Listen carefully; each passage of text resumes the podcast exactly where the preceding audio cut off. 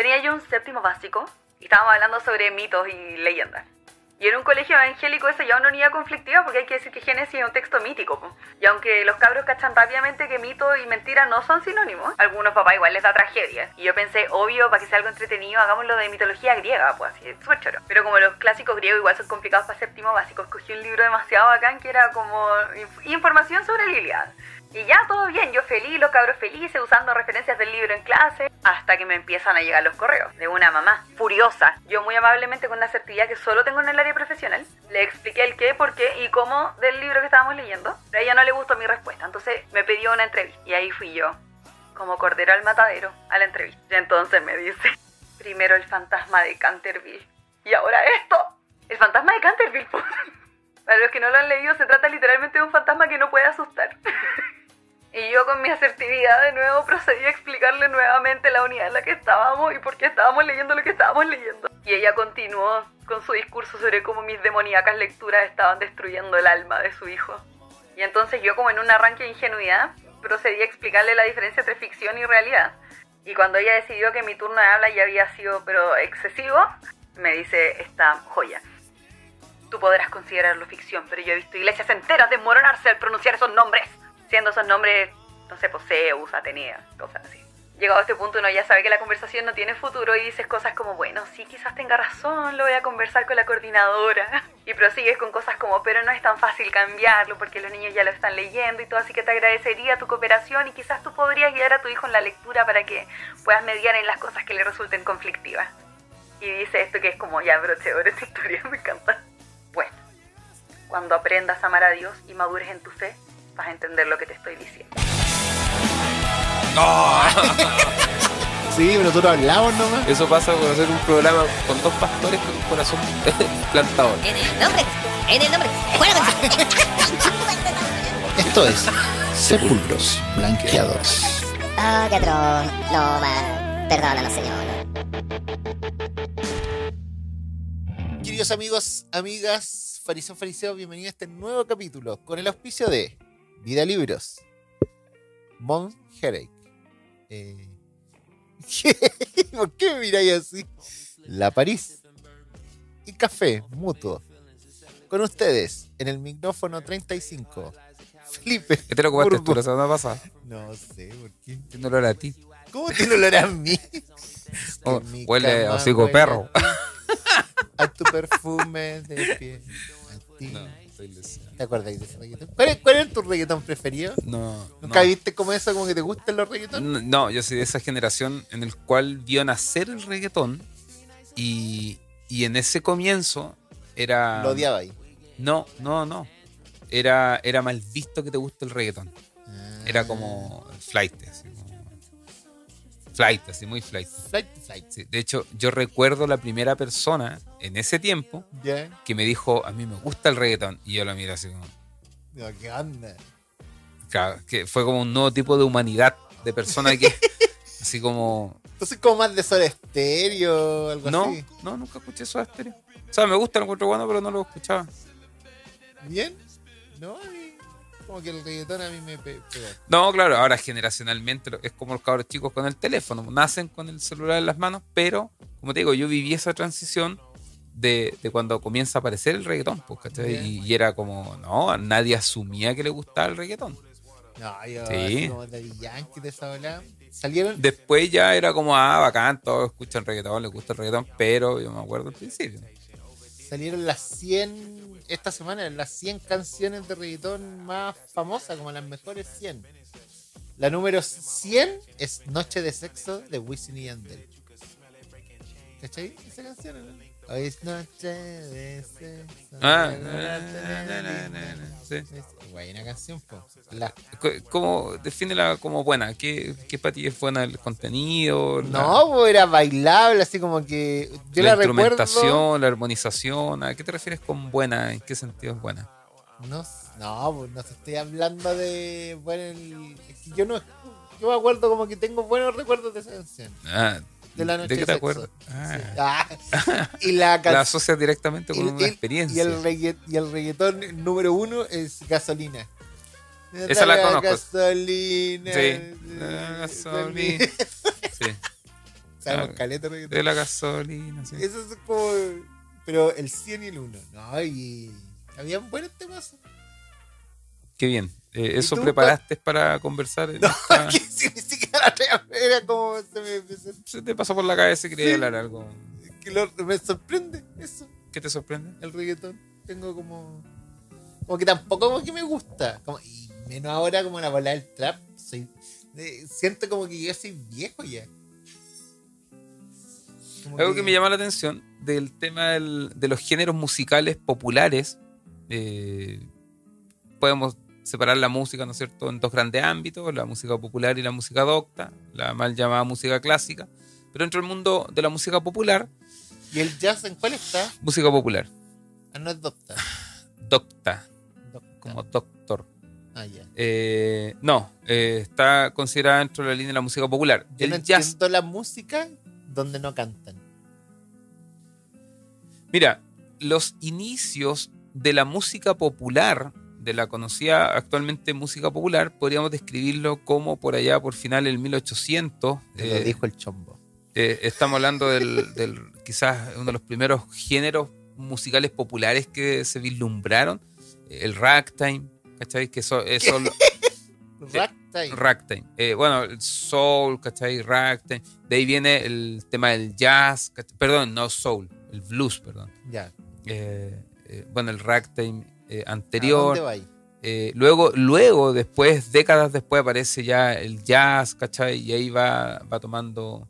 El, rag- el ragtime es como el antecesor al jazz. Ya. El jazz se puede decir que fue el reggaetón De su del 1910, ¿cachai? Una cosa así. El ragtime también, del 1880, 90, ya no me acuerdo bien la fecha. Pero para que vayáis cachando, ¿cachai? Luego el jazz, ¿cachai? Ya y pasamos al blues, del blues el paso al rock y así va mutando. O sea, en cada periodo de la historia, ¿cachai? Fue ese género. Hoy en día ya después de eh, la onda disco, ¿cachai? Después de la onda disco ya iba mutando y ya nos vamos acercando Sí, a lo que ya hasta llegar al reggaetón y el trap. Una de las cosas que me llama la atención es que siempre las tendencias musicales han sido marcadas por, eh, por la raza negra. Siempre, siempre, Siempre. siempre. O sea, e- el rap, loco, Sí, vos, Haz un análisis. afuera, claro, el rock and roll, toda esa bola. todo es eh, Elvis el rey. No, No, no, señor. sí. Sí, sí, sí. Ahí, los, los eh, grupos negros hacían rock and roll así hace Claro, 20 años atrás. lo mismo el jazz y en todas las mutaciones que tuvieron. De hecho, hay un trompetista ahí que, que, que también goza de haber estado en la, en la mayoría de las transiciones del jazz. Y hablo de Miles Davis, ¿cachai? Él, ¿Cómo se llama? Miles Davis, Miles Davis. Y, y él estuvo en la mayoría de los procesos transitorios del jazz. Pero aún así, en todos los estilos, reggae, to- todo estilo que se te ocurra eh, de la música popular, siempre ha sido precedida, ¿cachai? Iniciada por los negros. Ellos siempre han dicho para dónde va la cuestión y para allá va toda la, la masa. Pero sí, pues en realidad no es la música latina, es toda la música en general. Sí. Sí, pues. Rígido. Sí. Oh, qué bacán. No, no, había no había pensado eso. Sí. Igual es que los negros tienen como el sabo- como que el ritmo en la sangre, encuentro yo, eso es loco. Es como deporte y música son brígidos. Bueno, antiguamente en ese tiempo en un- eh, estamos hablando de una América eh, completamente racista, Esclavista. ¿cierto? esclavista. Y, y claro, habían eh, negros que los pintaban de blanco para que eh, pudiesen tocar, los pintaban. Nunca viste en Tommy Jerry, de repente sale un poco eh, ahí a hablar todo acerca de eso. Músicos Oh, pintados. No, ¿cachai? loco, nunca, así como mimos. Claro, y los pintaban como para que tengan aceptación y puedan tocar en ciertos lugares. Porque no, no se podía de otra manera. Loco, no. Te Sí. juro, primera vez que escucho Después ya se invirtió en algunos casos porque eran algunos blancos que se pintaban de negro, ¿cachai? Para entrar a la escena ahí como que eran negros. ¿Y cuál, Cuático. ¿Dónde cae Michael Jackson ahí? Se pintó. Quizás todo un poco de eso, eh, viendo a Tommy Jerry y un día y se le ocurre hacer... Oh, Eh. Y, y viendo a Tommy Jerry quizás le da este vitiligo. No, loco. A mí, a mí como la bola de la música me gusta mucho, pero soy totalmente inculto. Así, para mí, actualmente a mí lo que me gusta mucho, para ti yo te lo voy a decir, ni lo cacháis, po. Y como me gusta la música romántica, bien popular, así, Morat, bola así. Ahora escucho mucho Morat. Morat. ¿Tú no cachai que es Morat? Son son una máquina. No, son locos que cantan música romántica. Ah. Y me gusta mucho eso. Y no logro entender la música que no tiene letra. Sí. Es como que la siento inservible. Como que le falta algo. Y cuando tú escucháis tu música, Inservible. cuando escucháis tu música que no tiene letra y le están cada uno pegando las tarras así cuando quieren, yo no en- siento que suena bien, pero siento que cada loco está tocando lo que quiere y logran que suene bien. No sé cómo. Pero eso. Sí. ¿Y Morat? ¿Qué es lo que la gente lo conoce? Sí, Morat. Sí, yo creo. Entonces, Varios van a decir, ah, Morat. Sí, sí, no, los locos las, como que dentro de una ¿Es un área, grupo? ¿Un grupo, eh, la están rompiendo. Por favor, no, te- no sé, tienen varias canciones. pues, ¿Son sí. chilenos? No, no, mexicanos creo. No sé de dónde son, pero el punto. El año pasado Chino y Nacho, nosotros son chilenos y no, son como de Puerto Rico. sí. El año pasado. La, La, semana pasada, la ¿verdad? semana pasada. O la antepasada, no sé, dijimos que eran chilenos. Que no cachamos tampoco. Pero Morat creo que son mexicanos. Ya. Y esa es como la línea de música que me gusta a mí, porque entonces me da risa lo diferente que somos en ese, en ese gusto de, de música. Tú tienes como un gusto raro. Yo diría que tus gustos son raros. No, loco, así como. Es más, los gustos de la Polet son raros. Sí. Oye, pero- pero, a ver, Estando con alguien como tú. en este momento, ¿qué grupos te gustan? ¿O qué música escucháis? que es lo último que estoy escuchando. Estoy, estoy muy pegado, pero muy pegado. O sea, estuve pegado con eh, Thun- Thundercat, un bajista que está bien de moda. Bien de moda, tocado con todo. Yo dije, te me está hablando los dibujos animados, los No, es Thundercats. que claro, el loco es fanático. Pero y de ahí pasé a algo más latinoamericano y estoy muy pegado. De hecho, estoy escuchando todos los días a Javier Malosetti, un bajista argentino muy bueno. Javier ¿Me Malosetti. cuenta? Loco, busquen a Javier Malosetti, pónganle play y escúchenlo todo chancho. Con buenos bajos. Ese loco solea así, dedito. Solea al estilo casi como de Pedro Aznar. Loco, vayan, busquen eh, a Morat el concierto Coca-Cola que tú en Y lo que estuve muy pegado también escuchando a Bizarrap, claro. Eh, eh, Catriel y Paco Moroso. Me gusta. Esos locos son traperos. Si no, creo que Bizarrap me gustó, tú me lo presentaste y me gustó algunas canciones, volá, pero Sí, tampoco bueno. es como que lo escucho. No. Te quiero escuchar tú. Paco Moroso y Catriel. Bueno. Los locos tienen buena banda. Es que los locos eran músicos. Paco Amoroso. Sí. Paco Moroso y Catriel. No, no, ni siquiera. Bueno, no, pero lo, lo último, último que estoy escuchando es eh, Javier Marcianeque. Que Javier Malosetti, para quienes eh, no saben, eh, tocó cerca de nueve años más o menos con Spinetta. Fue parte de la banda del Flaco Spinetta. Sí. No, yo, viste, si tenemos como gustos raros. No, perdón, diferentes, no raros. Sí. Yo creo que tú, raro. De hecho, hay un tema en un disco de Spinetta en vivo, que se llama Sueño de Amor, y ahí solea Malosetti. Pero bueno, eso. Sí, yo creo que son. Pasemos a la parte cultural del podcast. ¿Has, vi- has visto el Chombo? Te lo dijo el Chombo. Un youtuber que habla de música. No, loco, sabéis que no cacho youtuber, no soy de esa cultura. Igual que la otra vez vino un loco a Chile, todo, ¡oh, está este loco acá en Chile! Lucito Comunica. Loco, lo he visto en la calle, no, lo, no sé quién es. Sí. No, el, la bola del Chombo, este loco es como uno de los productores muy importantes de reggaetón. Así produjo los reggaetón más escuchados. ¿Y se llama Chombo? Sí. El Dice Chombo. Chombo Andrés. No, no, po, yo creo que es como su nombre artístico, el Ah, Chombo. Y es uno de los productores de los años 2000 así más escuchados, así con millones de visitas, bacán. El Chombo. Y el loco se jubiló y ya no hace más reggaetón y empezó a hacer un canal de YouTube y ahora es como loco habla de música general y conoce a todos los artistas y lo invita a que entrevisten y loco así, te lo dijo el chombo. Cada vez que termina de hablar su parte cultural te dice, ¿Le, le habrá "Te lo dijo copiado a Te lo dice la noche? Chombo". No, voy a explicarlo. Ah, no sé, pero ¿Es chileno el Chombo? no, pues como de Puerto Rico. Son todos de Puerto Rico. Sí, porque yo creo que acá- Y el loco dice en varias veces que el trap chileno creo que lo está como rompiendo, como que es una volada diferente. en El trap chileno. chilena. Sí. Y encuentro tan. Como que me da vergüenza exportar esa escena. Como que yo digo, no, no quiero que se exporte el trap chileno. Y, y de otro lado dicen, no, lo que está pasando en Chile. Y creo que hay buenos exponentes traperos acá en Chile. No sé, pero a mí no me gusta esa música. Acá esa- 420. Loco, tiene talento. ¿Sí? No es que no cacho. Bueno, no. Marcianeque tiene lo suyo también. El loco, por ahí en una plataforma, y el loco genera un tema. acuático. Da lástima, claro, obviamente. Verlo todo drogado. Ah, el loco tiene talento. Y hay otros también, otros tantos. Creo que eh, esto Casa Parlante ha sido un semillero de, de toda esta música underground que, que ya deja de ser underground. Pero Casa Parlante se fue, po. Argentina, ¿no? No, no, no. Si estuvieron haciendo sesiones en Argentina, pero siguen estando acá en Chile. Ah, yo pensé que se había ido. Sí. No, Casa Parlante potente, po. Sacó harto. Yo cuando, cuando vi Casa Parlante, me acuerdo que el primer pensamiento que se me atravesó y lo tengo ahí, de hecho desarrollé un proyecto que lo tengo Me hecho. acuerdo que lo conversamos varias veces. Sí. Y es, fue ver esa bola y dije, eso es una iglesia urbana. Lo que me pasó. Esa es una iglesia verdaderamente urbana. O sea, sé que Casa Parlante Sí, no es una iglesia, sí. pero es que me pasa de que muchos dicen, oye, tú pastoreas una iglesia urbana. Y yo, no, yo- o sea, entiendo lo que dicen, pero para mí una iglesia verdaderamente urbana es una bola como Casa Parlante.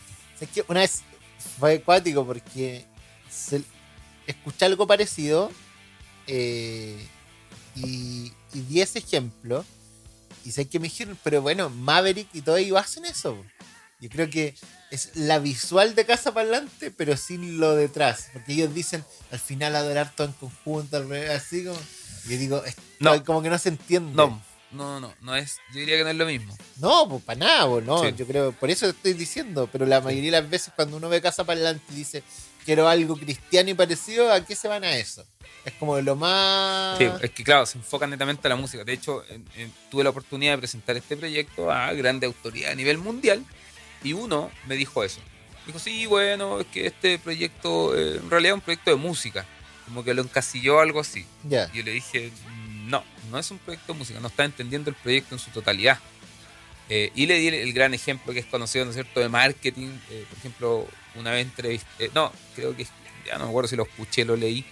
eh, uno de los accionistas, grandes accionistas o dueño de Starbucks, Ah, que Starbucks no vende café, sino vende locos dicen, nosotros no vendemos café, nosotros vendemos la experiencia, vendemos una experiencia. Sí. Que eso en realidad es lo que se sustenta hoy en día cada negocio para vender y ofrecer su producto. Y también eh, estos eh, artistas, ¿cachai? O, o famosos. O sea, el, el gran efecto que, que ha generado, no sé, Camilo, Camilo, este el de los bigotitos para arriba, Sí. con, Con Eva Luna. con Eva Luna, ¿cachai? Generan todo un, un concepto de ellos, o sea, todo un discurso más que su música, Sí, ¿cachai? bo. Ellos proyectan una experiencia.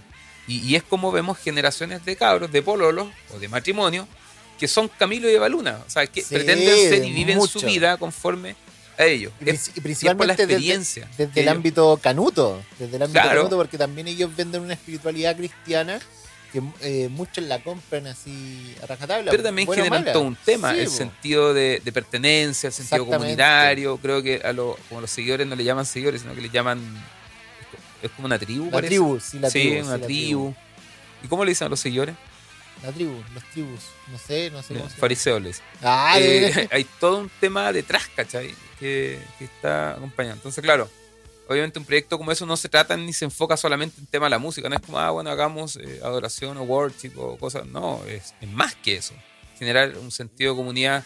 Obviamente sé que Casa Parlante no es una iglesia, pero si, si tratamos de entrelazar tópicos que son eclesiales, ¿cachai? Un proyecto como ese, se- creo que verdaderamente podríamos hablar de lo que es una iglesia urbana. Yo creo que también porque hemos encasillado el hacer iglesia con algún con, un- con modelo eclesiológico. Hay un modelo eclesi- eclesiológico establecido de lo que es el culto, lo que es ser iglesia. Sí. Entonces sacarlo desde ahí eh, es lo complejo. Sí. es decir, eh, y en todo sentido, es decir, hasta una persona nueva cuando espera ir a una iglesia espera algo totalmente diferente. Y, y ya pequeños cambios como el, no sé, siempre me acuerdo eh, cuando en Iglesia Centro empezaron a hacer eh, este como quiebre al medio para hacer un coffee y después seguían con el culto. Eso ya para alguno era como Sí. raro, po. y eso que algo súper normal, pero era raro. Sí. Ahora Eh, tenemos el momento de reflexión. Después de la predica. Sí, y a mí no me gusta mucho eso, te lo critico. ¿Por qué no te gusta? No, sí.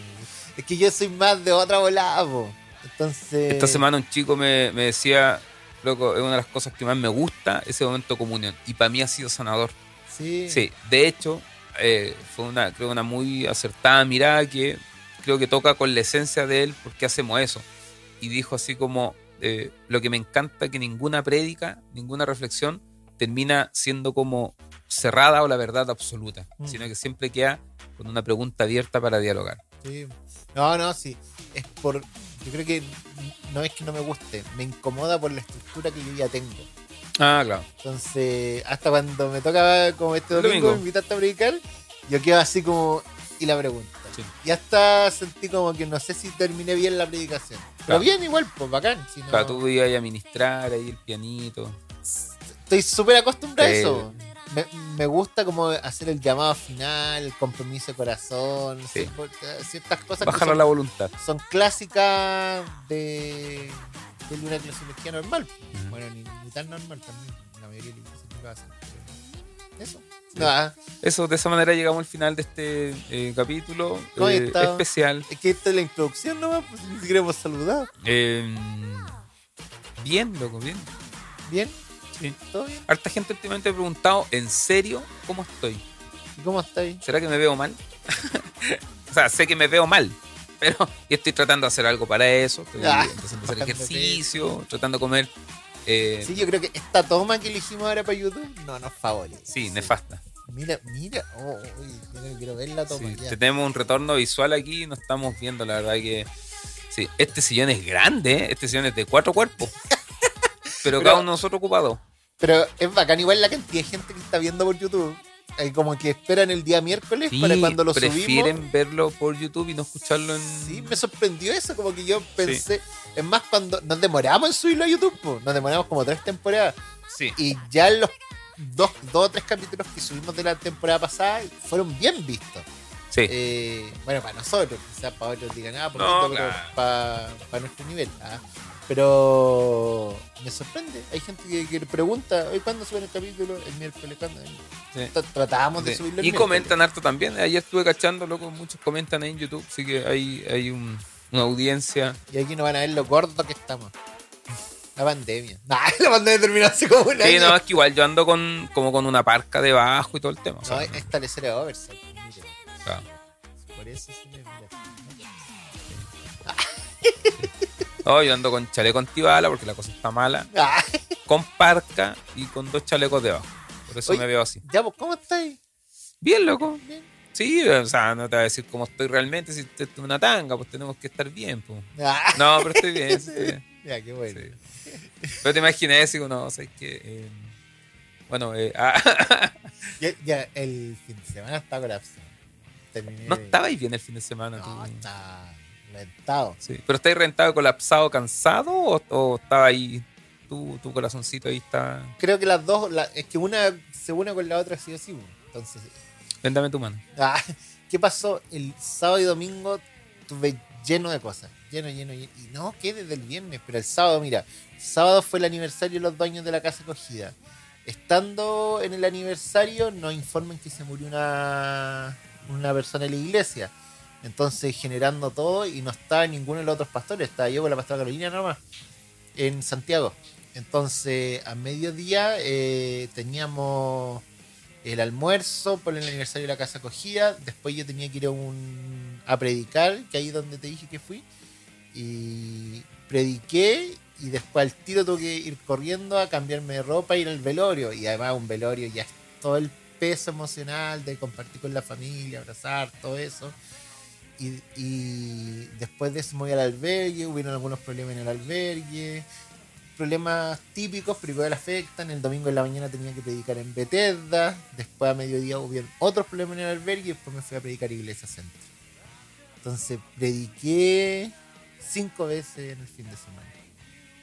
Entre reflexión de velorio y todo eso. Y el lunes en la mañana el entierro. El lunes en la mañana continúa la vida. Sí. Heavy. Entonces, Eh, me acuerdo que una de las grandes frustraciones ministeriales que, que, comencé a vivir fue justamente tener una dinámica así como esa, similar, que a veces hasta con viajes fuera de Santiago y, y la gente, no, o sea, no, no cacha. no- no, y tampoco tú no publicas todo tu, eh, lo que haces, todas las invitaciones que tiene, nada.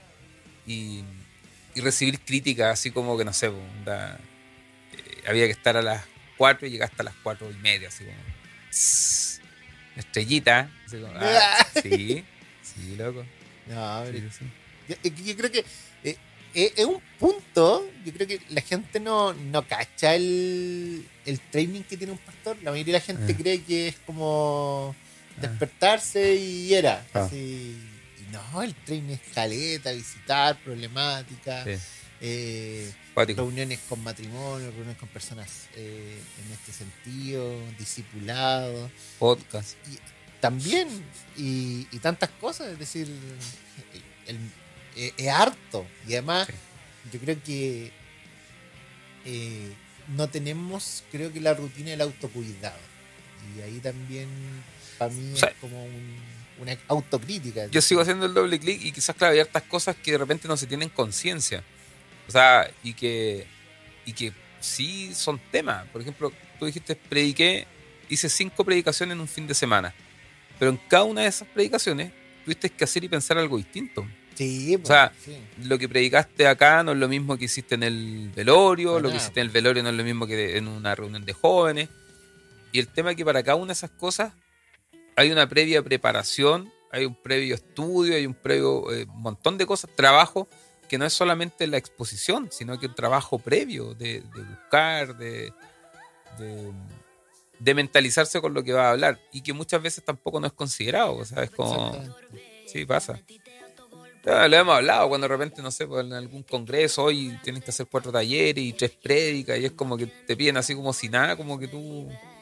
Ya, a mí sí que me gusta, pero a mí lo que me mata es principalmente lo que decís tú. Hay temas que uno maneja Ah. y no tiene que invertirles tanto tiempo en construirlos. Como el taller que di el sábado era de amor tóxico, el libro que escribí, entonces más o menos me lo sé casi de memoria, pero aún así, aunque tú te lo sepáis de memoria, invertís tiempo para orar, igual, igual invierte tiempo en eso. Y po. en cierto sentido en contextualizar a dónde te están invitando, porque no la misma temática la de compartir, no sé, en una iglesia quizás tradicional, a una iglesia quizás más joven, o una reunión de jóvenes, ¿cachai? Sí. Y, el- pero el domingo las dos predicaciones fueron totalmente diferentes y pensadas para cada lugar y todo. Y, y eso sí, ahí ya es invertir buena Sí. cantidad de tiempo. Sí. No, las que pasan. Eh, pero bien, aparte de eso, sé que bien. Yo creo que el, el cansancio natural, pero contento, contento. Ha sido días bonitos, bonitos, entretenidos. Se nos fue el año ya prácticamente, estamos entrando a 18, luego se sacan Oh. Acá en Chile se celebra el, el 18 de septiembre, ¿no es cierto? Las fiestas O patrias. sea, las fiestas patrias la embarra. Conversar con muchos extranjeros que siempre me dicen, las fiestas patrias en Chile son agilada. Sí. Como que en ningún otro lugar celebra carretan tanto. Luego, sin ir más lejos, yo he estado en el fiestas patrias, eh, o sea, el día De de aniversario, de Argentina. en Argentina. Y nada, de hecho, era feriado, Me acuerdo que me lo comentaste, Sí. que fue como... nada, pero de más, algunos ni cachaban porque era feriado, o sea, era como brígido. No, pues en Chile se está negociando si hay, el quinto día feriado. Ya le pusieron el precio de los anticuchos hace dos meses atrás, ya. 5 lucas, 8.500. algo así. 8 lucas, Oh. 8 mil pesos. 8 dólares. Es que está muy caro todo. Un anticucho es un palo con, Con trozos de carne de dudosa procedencia. 250 gramos. Oh, y eso vi un. Eh, que es muy gracioso. Eh, un, como un documental, así como una investigación de Canal 13, po. ¿Por qué? Porque a, un- a una niñita compró, compró en esta estación central un anticucho y se sintió mal de la te la llevaron al médico y se había tragado un chip de perro. Esa ya, esa pasó esa noticia. Sí, pues pasó, y el documental que hicieron fue ahora de que compraron diferentes anticuchos y empanadas y diferentes de que eran, po. y como que los anticuchos de vacuno son de caballo. No, no venden carne vacuno en el centro. Oh. La- Ah, la- pero bueno, la carne de caballo. ah, Yo recuerdo antiguamente habían carnicerías especializadas de carne de caballo. De Sí, carne sí, quino. Carne quino, sí. Y, y sí, en- no sé si estoy seguro, pero creo que encantaron carne de gato. El bistec de caballo. Era igual cuático, cuático como... ¿Cómo se podrá saber eh, la carne ya así? se- Bueno, cacha, análisis científico. No, pues ellos lo hicieron como ADN, o la Ah, así, eh, para saber qué tipo de carne es, pues, pero como que ellos decían todo lo que era vacuno, la empanada, todo, no era vacuno, era caballo. Y yo que para adentro, y así, otra, no sé, pues, empanadas de pino. con la pulpa de cerdo más barata. Y, y ya, ya, lo más rasca era perro y gato. Y, ¿Pero pillaron carne de perro y de gatos? Sí, Científicamente comprobado. Sí, científicamente comprobado.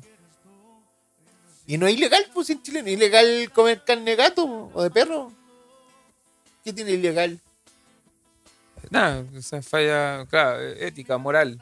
Sí, es como otro animal, pero igual cuático. Sí. Pero eh, aún, Sí. a- eh, aún así. no, pero yo creo que raya lo ilegal por el- la procedencia. O sea, Ah, puede ser. sí, puede o sea, ser, por ese lado sí es ilegal. De hecho, tú muy en el campo puedes estar en medio de la montaña, pero legalmente si tú eh, matas a un animal, tú debes tener ese animal certificado por una entidad sanitaria. De hecho, tienes que llevar un trozo de carne para que lo analicen de- y para que puedas vender, qué sé yo. Yo voy Sí. ahora a Punta Arena en noviembre y ya, me- Allá son con carne de pingüino. y ya se comprometieron a mantener. ¿Se comen los pingüinos? No sé. Un plato de no pingüino. Porque Oye, pero como es- un es que pato, no, ¿no? no, quiero hacer esa crítica. La primera vez que fui a Punta Arena, te comiste juro pingüino? que yo no, no vi ni un pingüino. No, hay pues, pingüino en Punta Arena. No, pues. ¿Pero por qué no hay? Están en la. Antártica los pingüinos, pues. Loco, si yo he visto y me dijeron, no, eh, como. No andan en la calle, tú pensás que eran como personas. Pero si andan- hay mar ahí, yo pensé que tú ibas a ver en la playa pingüino. No. Loco, en serio, ¿por, qué- por qué yo crecí toda mi vida pensando que en Punta Arena había pingüinos? Carne pingüino. ¿Qué sabor tiene el pingüino? A pingüino, ¿a qué vas a ver? pollo. No, pero, loco, te juro que. Oye, pero en realidad pues, puede ser pescado, pollo. Los pingüinos solo son capaces de distinguir dos de los cinco sabores. Ah, pero no, pues. Eso es lo que comen ellos. Sí, no, no, ¿cómo saben ellos? No, pero a mí me pasó eso, te juro, yo crecí toda mi vida pensando que en Punta Arena habían pingüinos. Por lo menos cerca, no sé, que tú eh, dijeras, no, en esta playa que es mal. No, no hay pingüino en Punta Arena. Menú antártico. Nah, Corazón de foca. Tortilla de pingüino. ¿cómo tortilla de pingüino? Tortilla de pingüino. ¿Y cómo se hace? como tortilla y cormorán a la parrilla. Espera, espera, espera, es que las tortillas son con huevo Y pingüino. y pingüinos. Yo creo, sí. ¿O serán huevos de pingüinos? Dice, menú antártico, corazón de foca, Ya, sí, eso ya lo dijiste, pero ¿dónde estáis leyendo eso? tortilla de pingüino y cormorán a la parrilla. ¿Cómo se llama ese restaurante? Actualmente los científicos de la Antártida En la Antártida. almacenan comida procedente de sus países de origen, pero no siempre fue así. Hace medio siglo era frecuente cocinar platos con la fauna local. Cuático, ¿no? No, y lo que es rico en Punta Arena es eh, los chocolates, todas esas cafeterías con chocolate rico. Oh. Oye, pero venden carne de pingüino. Cacha, ¿Tú qué es lo más raro que has comido? eh, serpiente, Ah, yo también comí serpiente. ancas de rana. Ah, no, ancas de rana no he comido. Eso es como lo más exótico que he comido. Oye, ¿venden carne de pingüino? Yo he comido carne de jabalí, Sí, también. coipo. Coipo no. Jabalí, he comido hasta cazuela jabalí. He comido grillos, así como, Ah, como ese insecto, como esa abuela he comido. No, yo no. Interesante. Ya voy en Punta ya me prometieron que van a matar un chivito. Yo no tengo a nadie que me invite a Punta hasta Arena. pena. Ah, no, sí, tengo invitaciones en Punta Arena Sé que pendiente. tirámosle un palo a este loco. Sé que tenemos un amigo en Punta Arena y se ordenó nomás Sí, se ordenó como pastor. y no lo invitó. A nadie. Ni un aviso, Nada. nada. Nada, nada. Yo sí. igual me sentí. Sí, yo ya lo reté ya. Yo ahí como, ah, yo tenía ganas de ir. Sí, de hecho, va a dejar de ser mi amigo, no lo hablar más. Lo eliminé de Instagram. Mm. Ah, te imaginas. Lo bloqueé, sería. No, un saludo para él, Paulito Galás, ahí en Punta Arena, hermoso, lindo pastor, que se suma a las filas, ¿no es cierto?, de hombres y mujeres Cabros que joven. responden. ¿Cuántos años tiene el Pablo? Cabro, no sé, ¿Pero debe tener mi edad? ¿O menos? no sé, no sé. Oye, eso, quedamos en gente se como que quiso unirse al a que hagamos como un retiro. Sí. Un retiro, no sé si llamarle No, retiro. no, No, no, no, que es no. retiro. ¿Para qué vamos a vender? Sí, full- ¿Para si- qué vamos si a nosotros hacer no somos publicidad así. falsa? Sí, un campamento, así un tiempo de leseo. No, pero puede ser un retiro cualquier cosa. ¿Cómo? Un retiro. No espiritual, un retiro carnal. Hacer un retiro carnal con puro Ah, asado. un retiro. Sí, bo, como de relajación, de mantra. Claro. Estos cuerpos De ahí. alinear las chakras. Eh, Sería bacán, así. Por último, en un parque, así una tarde, un asado. Por último. Sí, mira, y hay parques acá que tú podés juntarte a hacer un asado. Podríamos organizar un asado sepulcro blanqueado. Sí. Y para los que no comen carne, les tenemos No, pingüinos. Como la gente que no come carne. ¿Hay gente que no come carne? No. Sí. No puede ser. Hay harto hoy en día. Sí, en realidad. Está bien de moda ese tema. Y, y tú hacías como una asada de verduras. Hago una ensalada asada. Sí. Era, qué buena esa Es vez. rica. Pero también por- Pero el broche de ahora esa ensalada, el juguito de la carne encima. Pero yo me acuerdo que esa vez a la Leslie, otra amiga, que ella es vegetariana po, Sí. o vegana. Ella es cervezariana. ¿Cuál es la diferencia entre vegano y Ella es vegetariano? es- espumante ciana. ¿Cuál es la diferencia entre vegano y vegetariano? Vegetarianos comen. eh, Vegetales. Y veganos los compran en la no vega. comen ningún producto de procedencia animal. Ah, ni los huevos. Ni Como los la huevos, leche, ni los huevos, bola. ni la miel. Un vegetariano come miel. Un vegetariano puede comer huevos. Pero un vegano no. Entonces, sí, la nada leche- que tenga procedencia animal. Mantequilla, leche, huevos, miel, nada. ¿Cómo se llama la, la cuñada de la Katy? No sé. La Argentina. Ella era vegetariana igual, po. Sí. Gente rara. Ah, Argentino vegetariano. Qué mala, qué mala mezcla. Ah, Entonces, sí, No, bueno, Argentina para hacer el medio asado. Ah, sí, Soy vegetariana. Sí, verdad. ¿Te jode? Sí, es, raro, es como conocer a un argentino que no tome mate. Sí, po. Claro. Y como, ay, sentamos, qué rico, gente unos mates, se Sí, unos mates. no, yo soy tomo carnívoro, como pura carne. Claro. Nada que venga la hierba. Te dije. Eso. Entremos a la temática. Este que estamos hablando de cualquier tontería. Sí. Yo creo que es necesario entrar a este testimonio. Este testimonio cabe señalar que lo sacamos de TikTok. Pero con permiso de, de esta profesora. Que, que nos contaba esta. Que fue bacán porque un día cualquiera, eh, paseando por TikTok, me, me topo con este testimonio. Entretenido el testimonio. Y yo le escribí, oh, o sea, es que tengo que subirlo. ¿Y qué pasó? Nada, dale. Ya, ¿por qué estáis haciendo? y, y le digo a esta cabra, oye, ¿puedo compartirlo en, en el podcast? Podcast. Y me dice, ¿qué podcast? le ¿Quién soy vos? Sí, así tal cual. ¿Eh? Me sentí mal. Le dije, no, esta no debe conocer. Ah, Te sentiste como Lucho Jara con la. Américo. Y, y, y después me dijo, no, sí, compártelo nomás y todo. Así que un testimonio cuático. ¿Alguna vez nunca te dijeron que teníais como prohibido leer Harry Potter? Eh, no implícitamente. Como explícitamente no, o, o no No implícitamente. explícitamente. Implícitamente sí. Sí, implícitamente. sí. ¿Cómo fue eso? Es que dentro del contexto eclesial, religioso, eh, estaba muy marcada esta separación entre el, el- el mundo y la iglesia, ¿cachai? entre lo profano y lo divino. ¿cachai?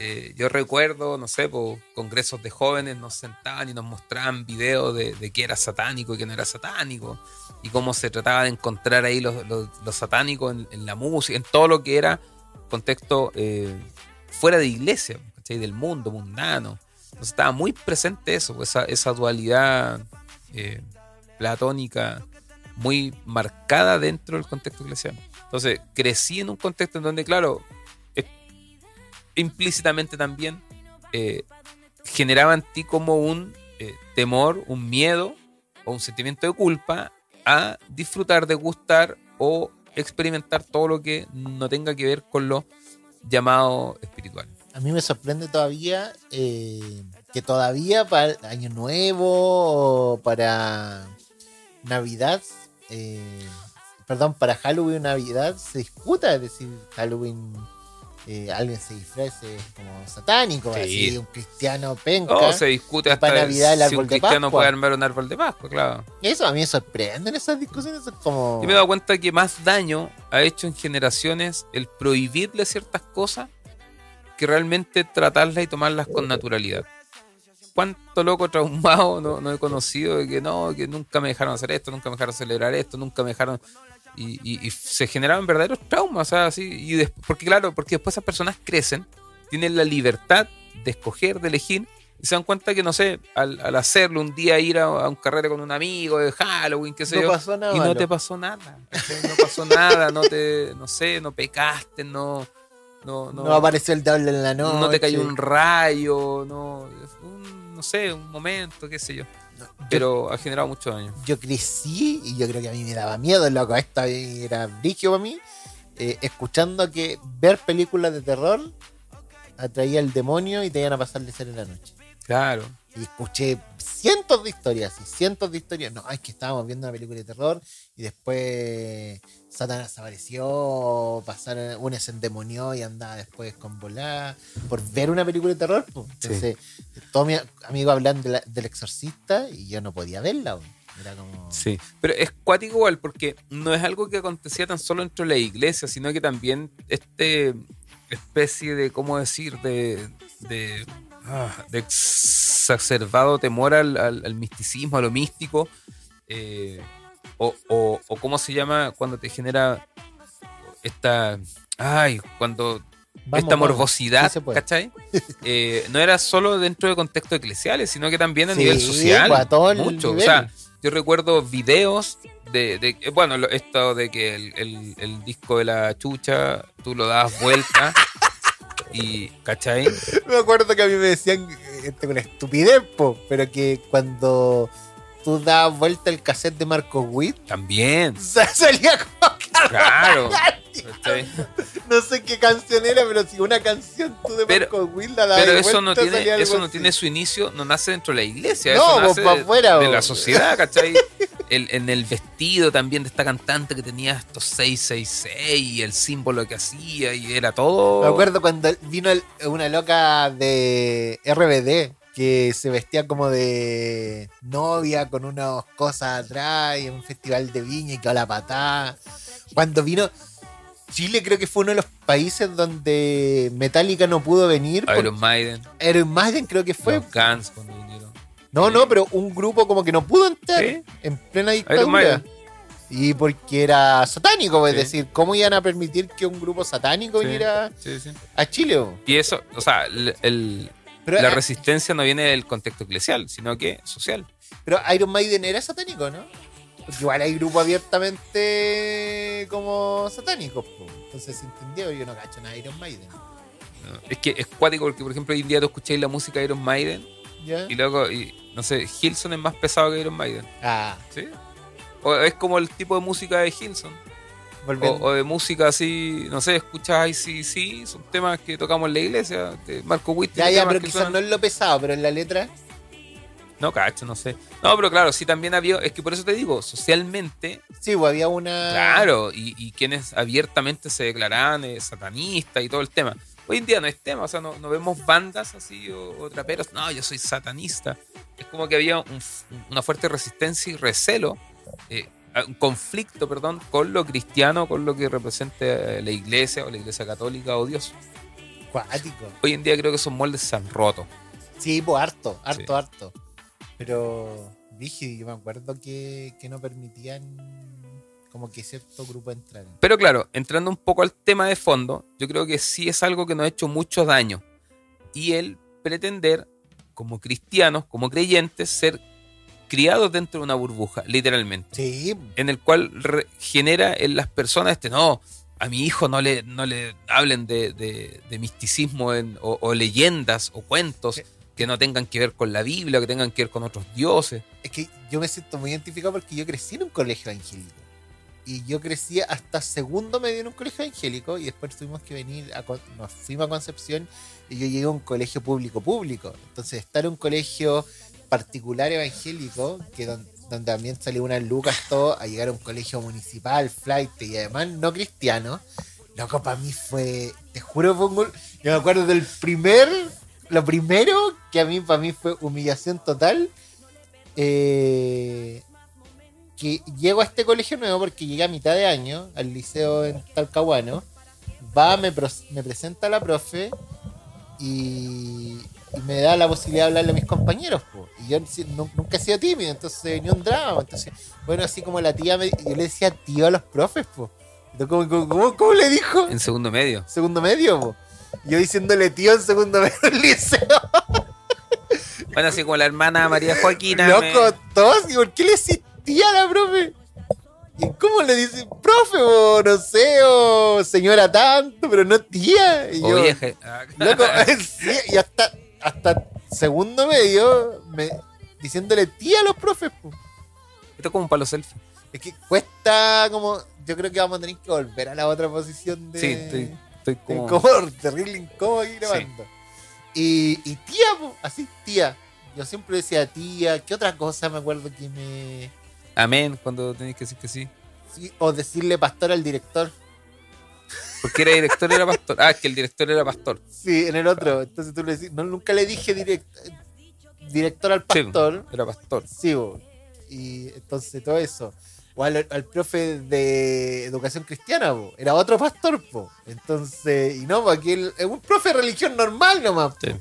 Y tantas cosas así, bo. entonces para mí sí yo sentí que hasta como un buen tiempo crecí en un, una burbuja que para más eh, parte de la directiva era mi papá, po. Entonces yo estudié en un colegio cristiano donde mi papá era parte del- como la- entonces yo era bacana y era el, el hijo de uno de los directivos, además, y llegar a un colegio donde no me pescaba nadie, y además tenía toda esa bola en contra, fue una burbuja. Fue heavy. Sí, es cuático. De hecho, me acordaste, eh, hace un tiempo atrás tuvimos que hablar con el Santi, porque estaba teniendo problemas en el colegio. Y los problemas que estaba teniendo tienen que ver, o sea, hasta en esas sutilezas, creo que como padres debemos estar súper atentos con nuestro hijo. Eh, y es de que, claro, el Santi empezó a tener problemas en el colegio porque los cabros mayores lo empezaron a molestar. Ya, ¿cachai? Pero claro, tú dices, ¿por qué están molestando a tu hijo los cabros mayores? O sea, de partida, ¿por qué se junta con cabros mayores? Debes estar con sus compañeros. Pero claro, conociendo a mi hijo, ¿cachai? Vive- Este loco vive con- relacionándose con pura gente mayor. pues, O sea, para Sí, él no es tema hablar con, le sea contigo, habla contigo, ¿cachai? O, o con los, o en la iglesia, qué sé yo. De hecho, esos años, eh, justo nos habían invitado seguido a campamentos de Nosotros jóvenes, como pastores, campamento de jóvenes, entonces tení 200 cabros, ¿cachai? Nosotros somos los pastores, el Santi era como la mascota, po. o sea, yo me acuerdo de brazo en brazo, todos los cabros lo querían porque el hijo del pastor, ¿cachai? Y yo porque era el único niño que andaba, porque eran jóvenes y nosotros la familia Sí, pastoral. Entonces, claro, él llegaba y hablaba con cualquiera, yo, pero en el colegio no era así. Entonces, claro, él no cachaba que en el colegio la cosa era distinta. Ahí no todos le iban a celebrar las gracias, no todos le iban a querer, no le iban a tomar en brazos, ¿cachai? No Sí, le iban a cuidar. Eh, al contrario, le iban a molestar, le podían incluso pegar, qué sé yo. Entonces tuvimos que sentarlo y explicarle, hijo, en el colegio no es así. Por esto, por esto, por esto otro. Pero, o sea, creo que por una parte... entendió bien. Sí, no, de hecho fue eh, para él súper sanador porque le generaba conflicto. El loco iba a hablar con los cabros como si nada y los cabros lo molestaban, pues lo agarraban para el deseo, yo. Entonces le dijimos, no, hijo, solamente con tus compañeros, ¿por qué? Porque no te van a tratar así, te pueden molestar, no es como en la iglesia. Y, y lo entendió súper bien y bacán. Eh, se afiató ahí con, su- con sus compañeros y ya cachó ya eh, eh, la diferencia, ¿cachai? Es cuático. Pero creo que hay otros temas que también nosotros debemos ser cuidadosos como padres. Y tiene que ver, claro, no con pretender eh, tener a nuestro hijo dentro de una burbuja. De hecho, este año le dieron a escoger entre filosofía y religión y todos los años él estuvo en religión. Y nosotros quisimos meterlo a filosofía para que también se exponga un poco, ¿cachai? A, a cosas que, loco, que son parte de la vida y, y, y necesarias incluso. O sea, la filosofía, yo soy uno de los eh, partidarios o, o, o, o, ¿cómo se dice? O personas que están en contra de que se haya sacado la filosofía de los colegios. Sí, porque esa burbuja finalmente no solamente afuera, sino también interna. Es decir, eh, yo que estoy hablando del tema de amor tóxico, del noviazgo y todo, me sorprende lo poco que se toca en la iglesia. Sí. Y, y- y- y para qué hablar de otros días, que hablar de violencia debería ser Sí. nada con- conforme con las temáticas, por la temática del sexo todavía es una temática Sí. brígida. Y a mí me, me llama la atención la- eh, cómo le hacen la diferencia a taller de predicación, es decir, son temáticas para taller, son Sí. temáticas no para que se, se hablen a viva voz, No, sino en grupos pequeños. pasan a ser temas tan reflexión. tabú que, que, claro, cedemos espacio. O sea, con Mariel en algún momento hablamos y, y cuando Santi llegó a una edad, nosotros dijimos, loco, tenemos que hablar nosotros con él y nosotros Sí. explicar y enseñarle lo que es. Porque si no lo haces tú, como padre, como madre, lo va a hacer otro, lo va a hacer un compañero, lo va a aprender a través de la pornografía, lo va a aprender a través quizás de qué manera. Entonces son temas que creo que debemos hablar. Y lo mismo, a lo que da inicio esta historia, creo que también son temas que debemos asumir. O sea, hay muchos mitos que creo que deben seguir derribándose. Uno, de que la ciencia no camina de la mano con la fe. Exactamente. Como de que sí. la fe eh, implica eh, tener como cerrar tu capacidad de, de pensar, ¿cachai? De razonar y simplemente creer. La fe como No. una renuncia al pensar. Claro, Yo renuncio a cualquier eh, línea de estudio, a cualquier línea filosófica Eso automáticamente. ha hecho mucho daño. ¿Por qué? Porque nuestros cabros crecen en la iglesia escuchando que Dios creó los cielos y la tierra y incluso se, se trata de darle sentido histórico a la Sí, creación Un absurdo. ¿Cachai? En base al relato del Génesis. Yo me acuerdo una vez haber dicho en un lugar, estaba haciendo una clase, había, no sé, como 100 alumnos, y, y hablo y digo así, ¿por qué en el relato del Génesis podemos ver? Y se me para un pastor, Epa, ¿a qué te refieres con relato? Eh, de hecho, ahí cambió porque yo era el pastor, el que estaba haciendo la clase, sí, pastor. Pero cuando dije eso, me bajó al tiro y me tuteó. y, Oye, perdón, ¿a, a qué te refieres con eso del relato del Génesis? Y yo así como, del relato del Génesis. Pero ¿qué, qué relato? ¿Por qué quiere como relato? Como que eso es un relato. Porque ¿qui- ¿quién escribió eso? ¿Lo escribió Dios? ¿O a alguien le dije estaba al lado de Dios mientras Dios estaba creando los cielos y la tierra? Primero le hizo un lápiz y un cuerno para que anote lo que iba a hacer. Fue un relato, es un relato que Sí, que y no estaba hablando de eso, pero bueno, me picó también la guía. Loco, se para con sus 30, 40 personas y se van y pusieron sendo reclamo, qué sé yo. Eh, o sea, La que debería ser básica. pero claro, hoy en día quizás lo es. O sea, a quien nos está escuchando es como que ya parte, es su punto de partida, ¿no es cierto? Entender el tema de las figuras literarias que hay en la Biblia, el tema de la mitología que está tan inserto en la Biblia, pero sin ir más lejos, Freddy. O sea, por lo menos estoy hablando acá en Chile. Pero, espera, espera. Yo igual me quiero detener en eso, porque yo creo que hay parte y parte. Yo creo que hay una gran rama, quizás en la que nosotros estamos inmersa, donde un punto de partida. Pero hay otra gran rama que es que una meta que sí, que, o un camino por recorrer. y algo nublado que está Sí, ahí. sí, sí, y sí, es soy- complejo Soy muy porque consciente de eso. De hecho, te iba a decir, hoy en día quizás en el, en el medio en que nosotros nos movemos, sí, ya casi ya no es tema, pero tampoco tiene mucho tiempo. O sea, yo recuerdo, sin ir más lejos, cinco años atrás, era una vasija que no se había roto. ¿Cachai? Era un tema que estaba ahí. De hecho, claro, en ese tiempo yo en lugares hablaba de relatos y olvídate que Sí. las cosas. sí. ¿no? Y, y- y- y es increíble también pensarlo así, porque para algunos es un tema nuevo, pero un tema que lleva 20 años en la teología, por lo Claro. menos. Por lo menos. Sí. Es decir, los, los primeros libros que empezó a trabajar con esto son del No 80. más. De hecho, finales del siglo pasado. Sí, algunos. Pero el 80 ya es como cuando empiezan a salir ya más fuerte algunos. Acá en Chile. Sí. Entonces, eh, no es un tema nuevo. O sea, claro, pero... esto es algo que toma un vuelco y, y en la línea histórica o teológica viene después del periodo de la ilustración, o sea, la revolución Sí, de la razón, sí. y ahí aparecen estos grandes teólogos dialogando a través de la filosofía, a través de la teología, y, y comienzan a cocinar una nueva perspectiva de, eh, De de, la teología, de la reflexión teológica. Y el, y el problema también es cómo hemos crecido en una burbuja también en esa volada teológica. Y, y- esa burbuja cómo se rompe también. Porque siento que uno de los grandes peligros es romperla de mala manera. Eh, hay una gran crítica que hago. Sí, yo creo que A muchos. Es, es cuático también. ¿Por qué? Porque eh, se, se trata de romper sin entender el contexto general. Sin misericordia, básicamente.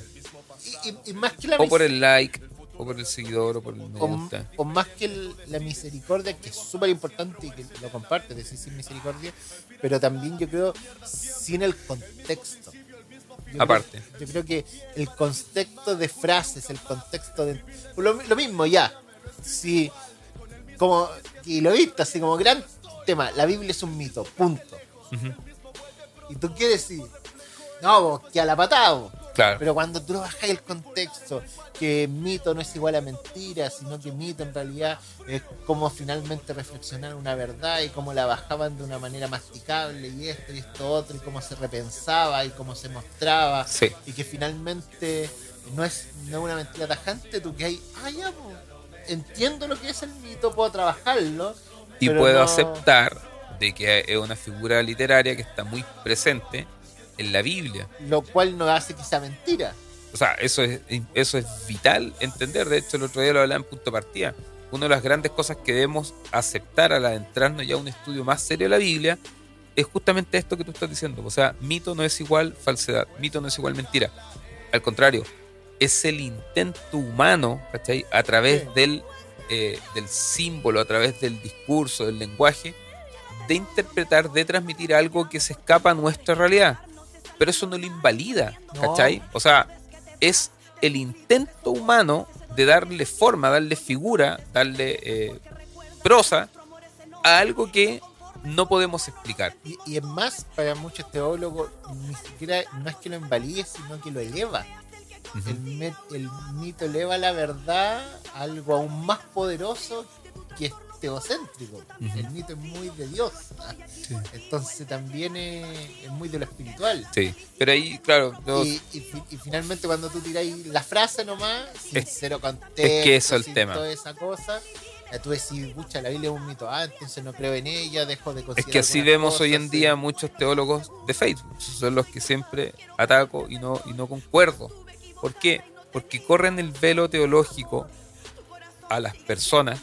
Pero claro, no hay un sentido de, de, de ¿cómo poder decir? De democratizar la teología o hacer una bajada, ¿cachai?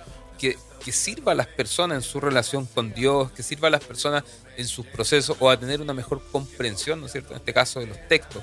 Sino que hay como un deseo de que de, generar polémica, de quién se lanza la, más, la frase más eh, controversial, de buscar... eh, Está bien, yo lo centro en otra volada, para mí, que creo que eso hace mucho daño y ha hecho mucho daño. para mí, para mí algo que es muy importante de, la, de este tipo de teología, que es una teología más, más abierta, más razonable, es también en la otra parte, donde la, es, una, es una hermenéutica comunitaria. Mm. Para mí eso es fundamental de lo que hablan este tipo de teólogos. ¿Qué quiere decir? Que en la comunidad, en el ministerio, eh, en el caminar tú haces teología. Y muchos de ellos lo afirman así, pues, es decir, eh, a pesar de que son teólogos, de universidad, ahí arriba ellos dicen, mucha, aún así la teología tiene que ser seguir haciéndose desde el ministerio. Sí. O desde la experiencia. ¿sí? Entonces, Como decía Macay desde el camino. Entonces, si, si finalmente. Y, y ese camino, espera, y ese, ese caminar, finalmente es el, el que te da la forma correcta de compartir esto, en la misericordia, Mm. finalmente. Y, y si vayas.